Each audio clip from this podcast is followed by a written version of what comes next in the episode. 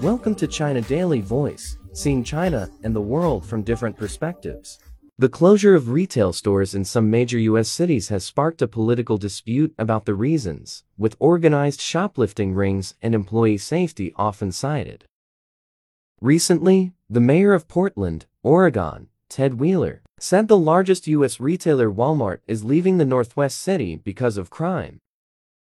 Texas Governor Greg Abbott tweeted a link on March 5 to an article about Walmart's decision to close its last two stores in Portland, which will affect 580 workers.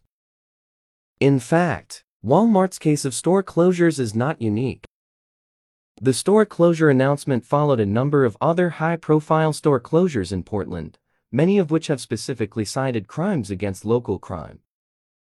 In December, Walmart CEO Doug McMillon said, Theft is an issue, it's higher than what it has historically been. The retail industry is changing and retail theft is a national issue, Wheeler said.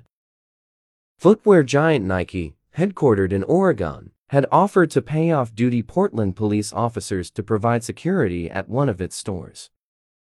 Nike has said that the problem is nationwide, and some of its warehouses and even trains carrying its merchandise have been hit.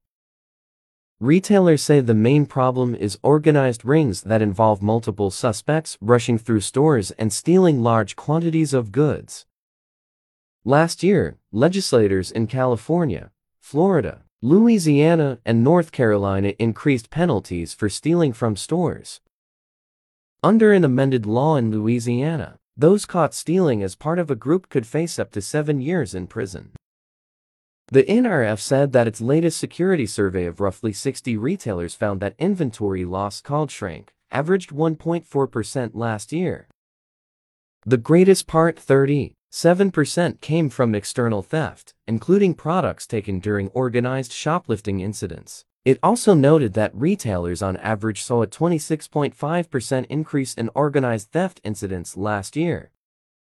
Some business owners were forced to lock up products and double the number of security guards at some stores.